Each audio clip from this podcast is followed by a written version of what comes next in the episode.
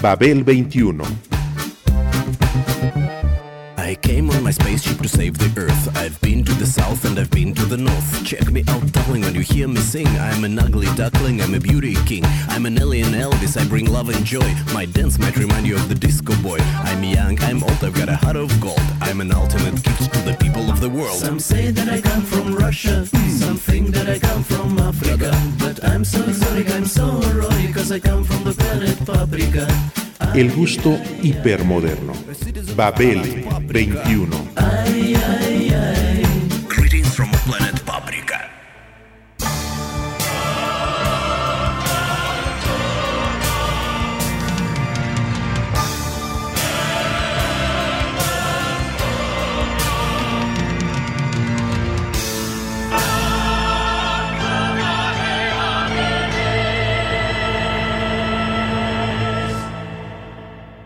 Obviamente, el rock, heredero de muchas rebeldías, tenía que conectar con los goliardos y Carmina Burana, establecer su ascendencia y raíz.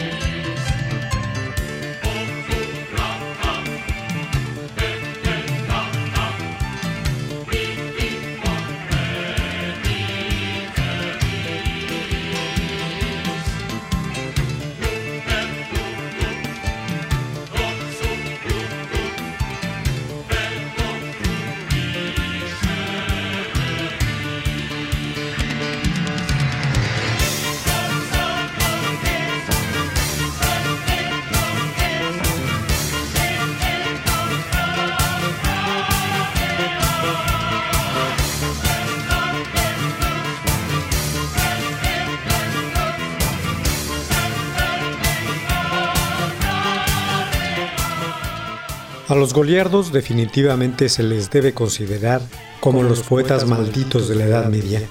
Fueron estudiantes eclesiásticos y legos que cansados del enclaustramiento vagaban por doquier difundiendo su filosofía de vida a través de la poesía y el canto en latín, la llamada lengua de los clérigos. Con ella y su visión mundana se burlaron y lo cuestionaron todo, hicieron contracultura, exaltaron la errabundez, la sensualidad, el vino y el canto tabernario. En su espíritu albergaba la alegría de vivir en medio del poco propicio ambiente del oscurantismo medieval. Las raíces de sus conceptos pueden ubicarse en el pensamiento averroísta surgido de la Universidad de París. A él debían su apego a la libertad, la poesía, la marginalidad, el exceso y la bohemia.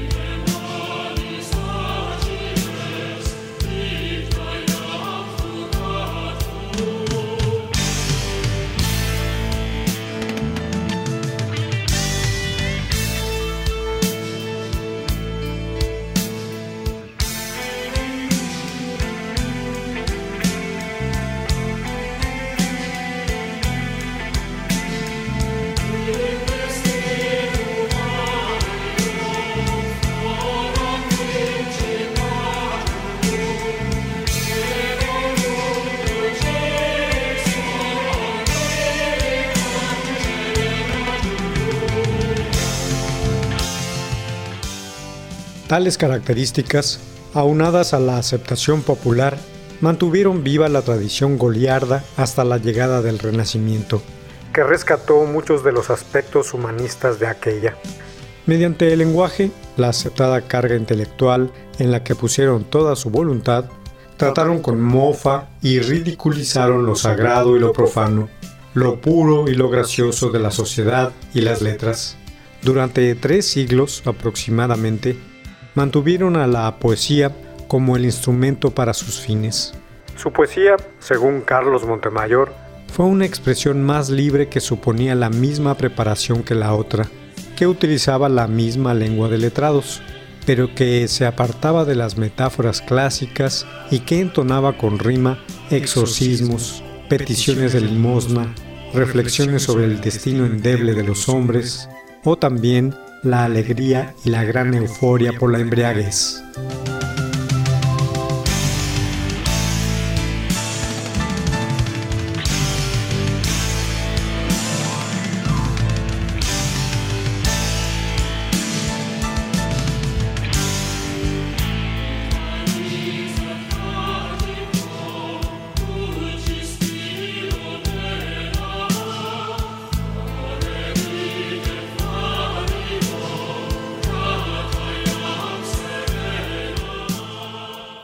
Los goliardos o clérigos vagantes, desde sus primeras manifestaciones en el siglo X, fueron perseguidos y acosados con redadas, censuras, prohibiciones, decretos y leyes.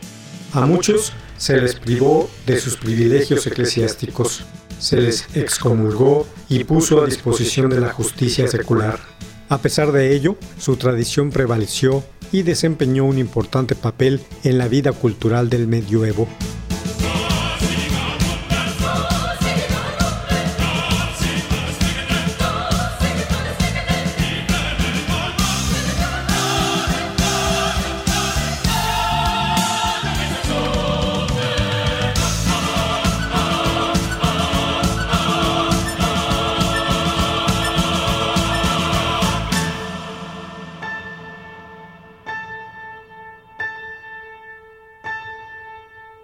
Tomaron su nombre del gigante Golias, personaje popular que encarnaba los mayores elementos de la sensualidad y el desorden. La circunstancia del vagabundeo goliardo fue la mejor vía para la divulgación de sus obras poéticas, cuyo mejor ejemplo es sin lugar a dudas el Codex Paramus o Carmina Burana.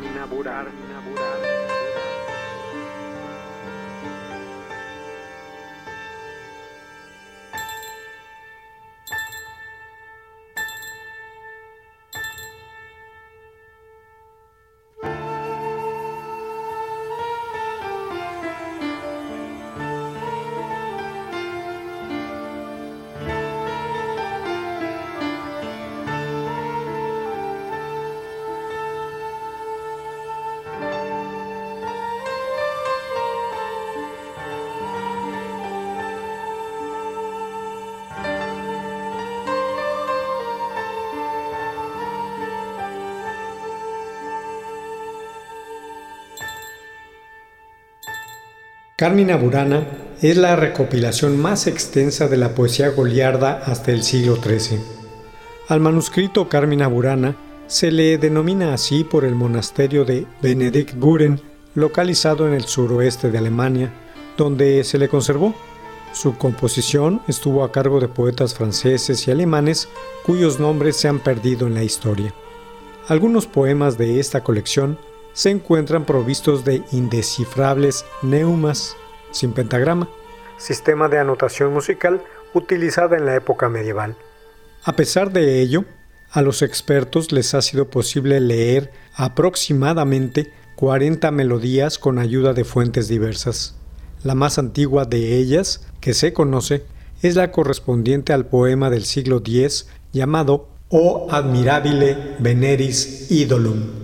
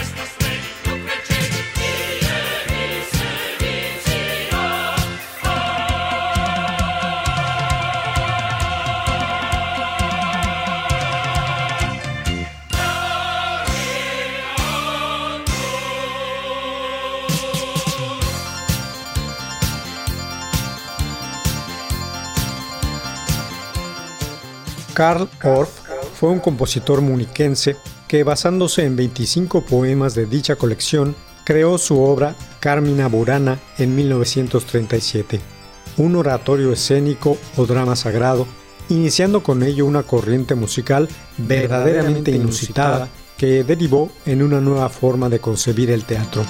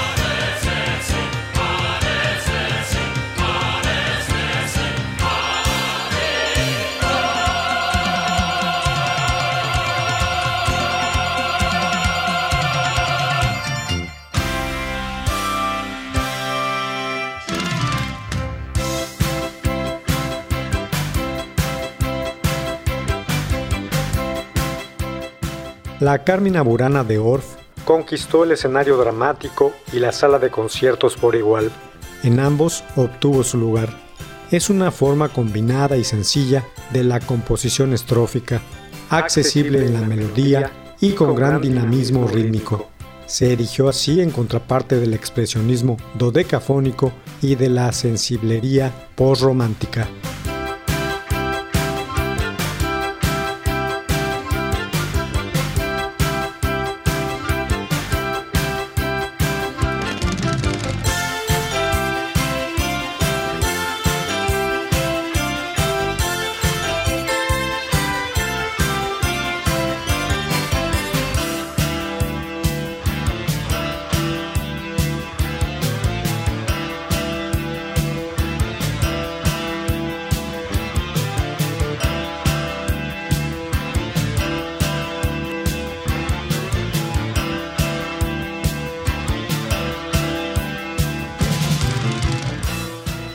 Esta manera, con la obra Carmina Burana y las posteriores Catuli, Carmina y Triunfo de Afrodite, reunidas en el tríptico llamado Triunfi, Orff creó una complicada síntesis del patrimonio cultural europeo, desde Safo pasando por el poeta Catulo, la canción medieval alemana de los goliardos, hasta el signo de humanismo moderno.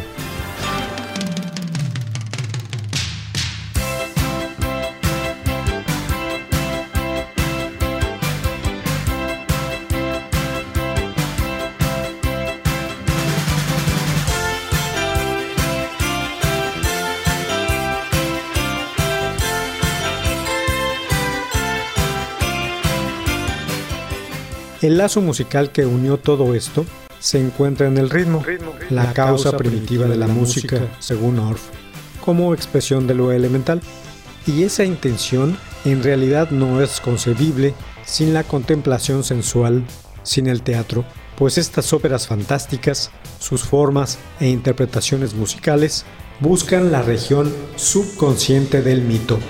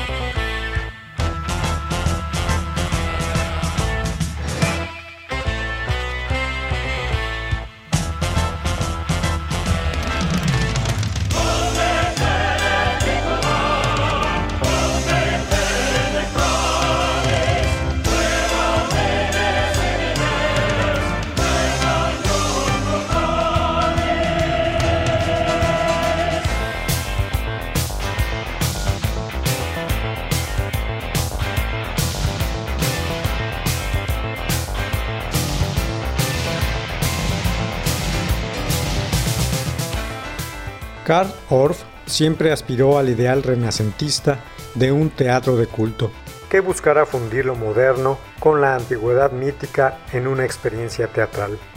Volviendo a aquellos textos goliardos, de ellos se nutrió el grupo de los clerici vagantes, clérigos vagantes, quienes en contraposición con el sistema imperante abandonaron los claustros religiosos y se lanzaron a la vida errante y disipada.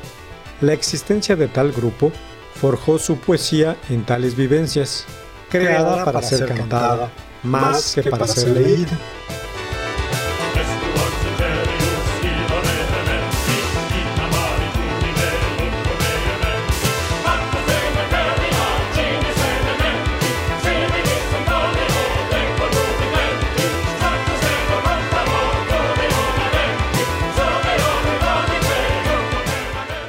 Su diseño literario y su sensible estructura estuvieron plagadas de metáforas sobre el destino humano, sus emociones, la apología del vino y por la euforia de la embriaguez, mezclando en ello la bondad, la belleza y lo profano como asunto sagrado.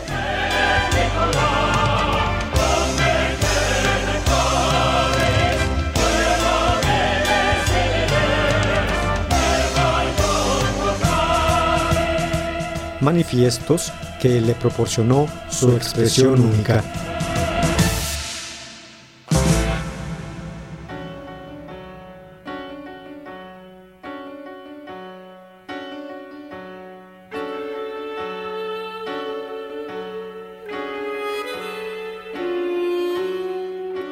Obviamente el rock, heredero de muchas rebeldías, tenía que conectar con aquello, con los goliardos, establecer su ascendencia y raíz.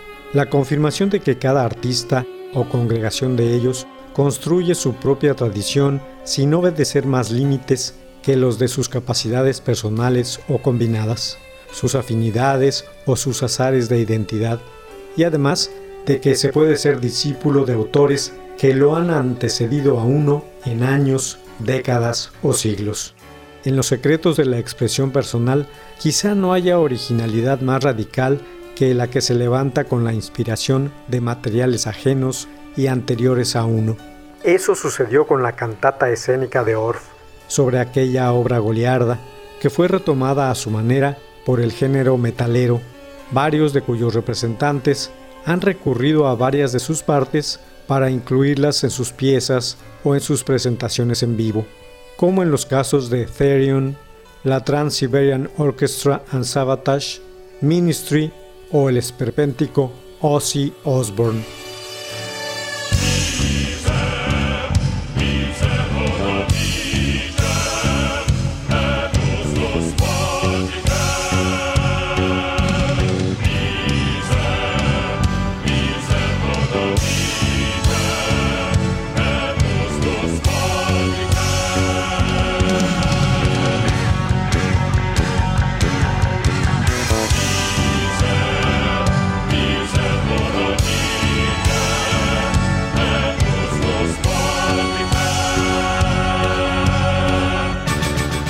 Sin embargo, la versión completa de Carmina Burana, la más lograda, ha sido la de Ray Manzarek hasta el momento.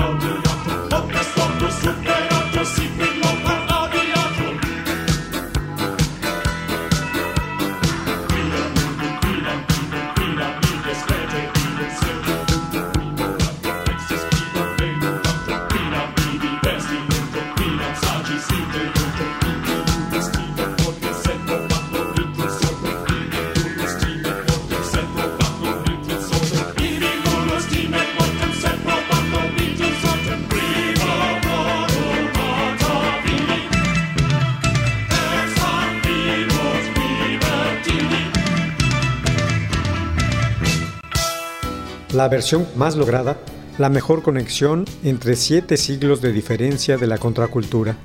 partiendo de la Edad Media hacia los muy frescos años del rock del siglo XX y sus estilos psicodélico y synth. Emergido de esta última fue la del mencionado músico.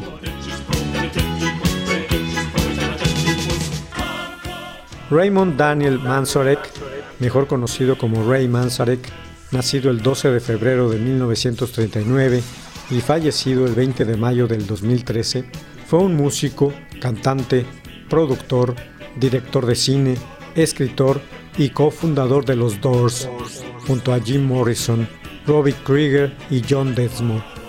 Con sus teclados y orquestaciones, le proporcionó a Morrison las atmósferas necesarias y pertinentes para sus poemas. De esta manera, dicho grupo se convirtió en un referente indiscutible en la historia del rock.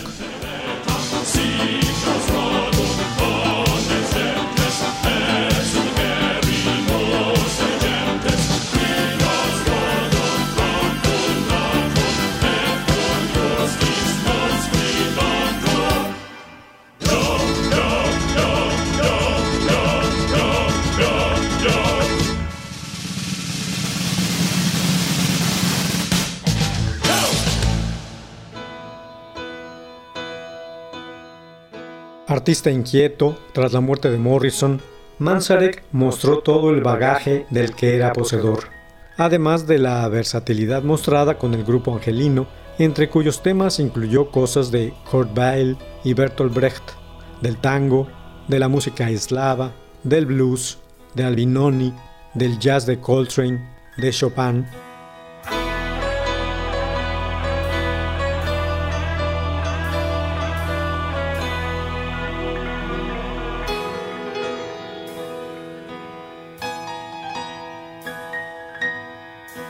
Bye.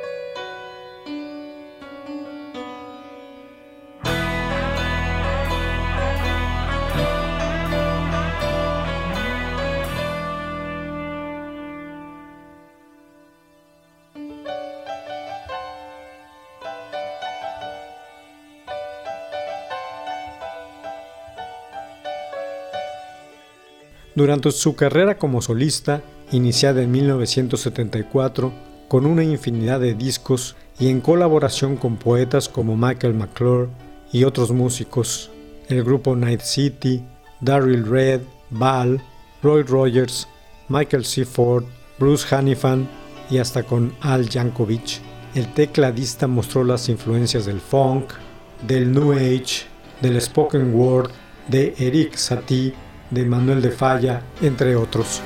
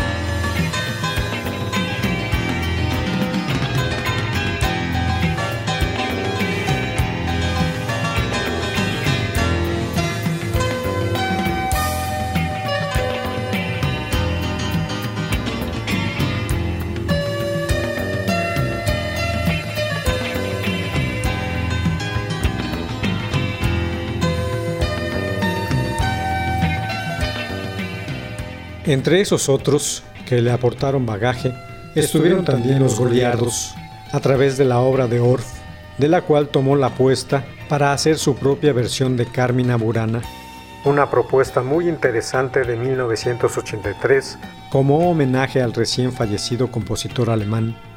La armó poniendo énfasis en los sintetizadores, los coros, la percusión y la guitarra, con la colaboración de Philip Glass, Michael Reisman y un puñado de músicos y coros selectos para el caso.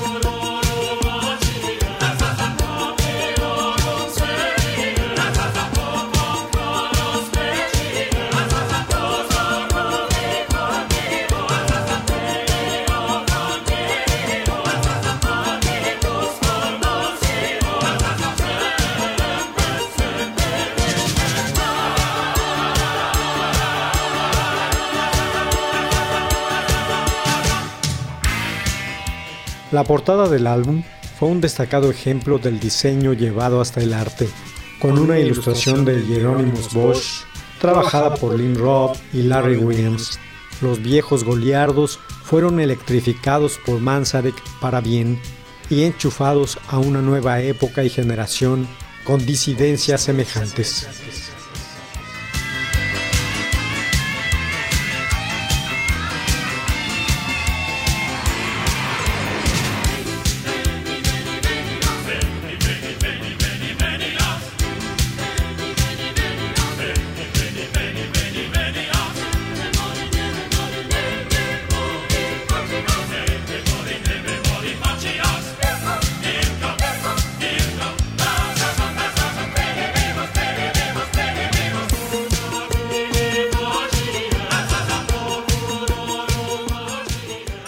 Babel 21, un programa de Sergio Monsalvo.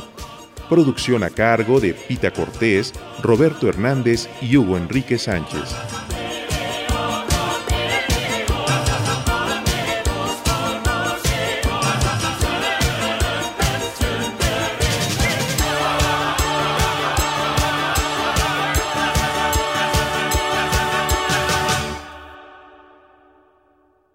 Mil sesenta AM Radio Educación.